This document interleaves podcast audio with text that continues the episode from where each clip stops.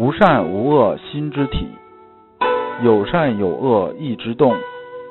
知善知恶是良知，为善去恶是格物。各位同道，大家好，我是老刘刘长志。您现在在收听的是由老刘播讲的《传习录》通俗讲解。老刘说心学，带您领悟心学入世的智慧。各位同道，大家好。今天我们继续讲解《传习录》，今天的题目是“条理无始终”，对应的《传习录》十一章节是二十一、二十二。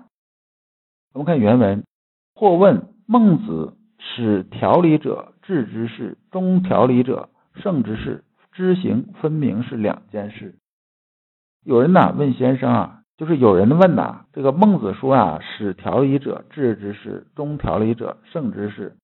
说啊，你有始有终，那么它中间呢是分开的，就是始这段呢说是治的事情，终的事呢是胜的事情。那是说明啥呢？说明开头和结尾是两段的。那么呢，知行啊，明明就是两件事。那么这里条理啊是什么意思呢？条理指的是脉络、层次、秩序、程序，讲的这个意思。那么黄直啊就在旁边就说啊，就是说这个先生没回答之前呢，这个黄直在旁边说。说要晓得始终条理，只是一个条理而始终之，啥意思呢？说你说这个条理啊，它是贯穿的，那么呢，也就是说呢，说这个一条线贯下来，这个孟子说啊，始条理是说呢，这个条理的开头，中条理呢是说呢，这个条理的这种结尾，它实际上还是一个条理，它怎么能分成两件事呢？然后呢，问的人呢又接着说啊，说那你既然说一个条理，那缘何三子却胜而不至啊？说什么三子生而不治呢？这里边呢有个典故，这典故从哪儿来呢？是啊，孟子里边的，就是在那个《孟子万章下》里边的。那么原文呢就不念了，大概意思说一下。就孟子说啊，伯夷这个人呢是圣之轻也。说这个人呢是在圣这层面来讲的话呢，他哪方面是最厉害的呢？就这人呐非常轻啊，就是特别爱惜羽毛的这么一个人，就特别轻。任何呢有污浊的事呢，跟他都没有关系，所有浑水他都不趟。那么是这么一个人。伊尹这个人呢是圣之任也，那任呢这里边是啊承担天下大任的一个人。就说呢他是一个就是这个很能承担责任、承担压力这么一个人。就说呢我该干什么干什么，我啊是没有私心的。那别人爱怎么说怎么说。虽然呢我承担这种重担呢很艰难很辛苦，但是呢我觉着。我能扛得下来。那么柳下惠呢？圣之和者也。说柳下惠这人呢，是圣里边的什么呢？最厉害的什么？他这人呐，和光同尘呐，就说呢，始终能跟大家打成一片。那么呢，孔子就不一样了。孔子跟前面这三个人是不一样的。孔子是什么呢？孔子是圣之实者也。孔子啊，是集大成者也。那么这实呢，指的是啥呢？指的是说呢，孔子啊，在应对的时候，就是应变的时候，他是做的非常好的，而且呢，三个方向呢，他都能做到。就说呢，既能做到清，也能做到任，同时呢，也能做到和，这就非常厉害。那孟子说啊，啥是集大成者呢？就是今生而欲振之也。说今生啊，欲振是什么呢？是说啊，以前呢，就是那个时代呢，演奏的时候呢。都是以金声开始啊，就是说这个以敲这个锣开始，那么呢以玉振结束啊，以这个玉啊这声音呢作为结束。金声玉振指的是啥呢？指的说啊这一首曲子它演奏是非常完整的，中间没有什么，直接顺下来了，一以贯之，有始有终，就是中条理也。就说它这个什么呢？整个那个脉络顺下来了。那么孟子啊，这时候又解释了一下，说啊，中条理者圣之事也。那么这里举啊，说智啊这件事情呢，就是譬如说，说是巧，说巧就算是这个智吧，就是会巧。那么呢，说圣是什么呢？圣就是相当于力。说他拿射箭举例子，说射箭这件事儿呢，你既得有力，也得有巧。有力是说啥呢？就说呢。你呀有这个力气啊，把这弓拉开。如果你弓都拉不开，那你光有巧是没有用的。我懂得技巧，弓拉不开，弓拉不开有什么用啊？箭射不出去。但是呢，你光能把箭射出去，你瞄不准，不知道射出射哪儿去了也没用。你得有这个技巧。就说呢，既有力又有巧，既能把弓拉开，同时呢，也要能射中靶子。哎，这就是说啊，既有胜啊，又有智，讲的这个意思。这样，对伯夷、伊尹、这个柳下惠、孔子啊四人的评价呢是什么呢？说认为前三个虽然也是圣人，但是有所偏颇。那只有啊，孔子啊是三个人中的集大成者，既有这个巧。同时呢，也有这个利，就说呢，既有啊圣啊，也有智慧。说这个孔子是两个方面都行的，所以呢，他是圣之始者也，是集大成者也。那么这个典故呢，其实啊，我们在《传习录》下篇第二百六十五章啊也讲过。所以啊，黄直啊回答这个问题时候就说呀，也是三子所知分现，知到此地位。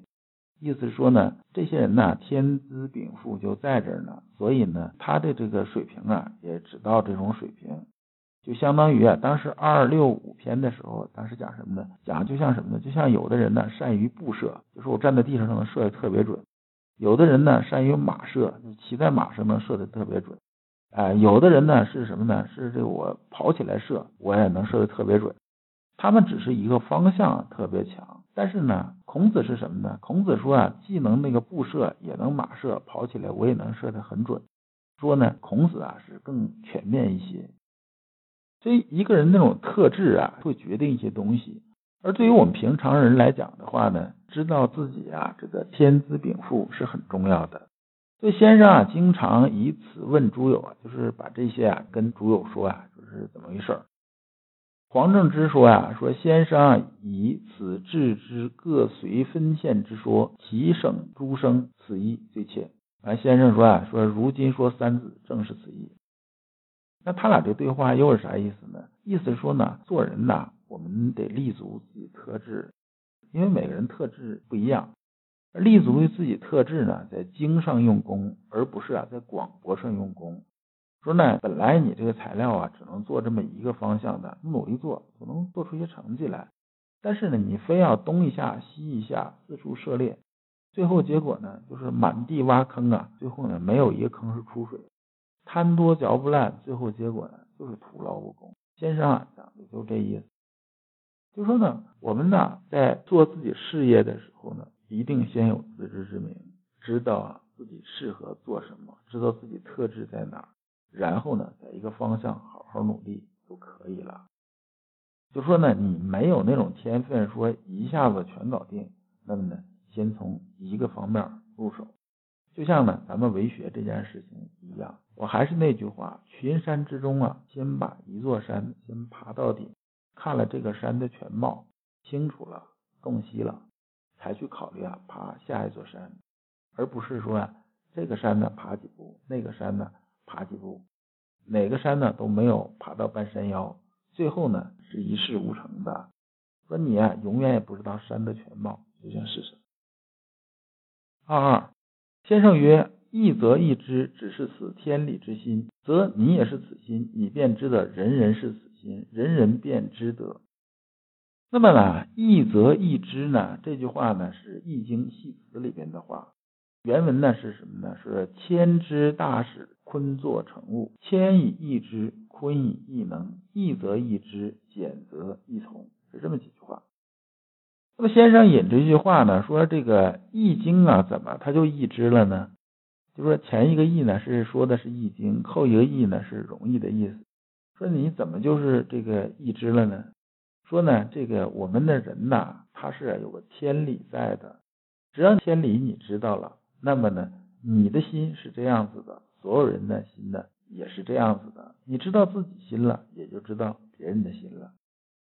那怎么才是不义之呢？就说呢，是私欲之心是不义之的。私欲之心呢，是一个人一个心，一个人一个心都不一样，你怎么知啊？这个呢，还回到什么呢？我们之前讲的例子，就是在路上开车这个例子，遵守交通规则的开法，你知道，我也知道，是不是？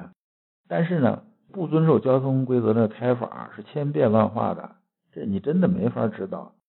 你比如说，同样一个压线这事儿吧，你是哪个角度压，哪个速度压，它都是压线的，那怎么能那每个都分辨得出来啊？人带领带也是这样子，人打领带正确的就那么几种方法，怎么看都顺眼。你说你想把它打歪了，那随随便便打出个千八百种，那非常正常啊。它只要不正就是歪，哪个角度都可以歪出来，那角度变化岂不是多了去了吗？这样我们呢回归天理是什么一个状态呢？就是心即是意呀，即是意，就是说这个是很简易的一件事，就是呢合乎道，合乎天理。那么呢，我们知道这件事情呢，呢就是一个常道，就是一直长存下来的这个道，就是天理落在心之本体上，就是我们存养良知。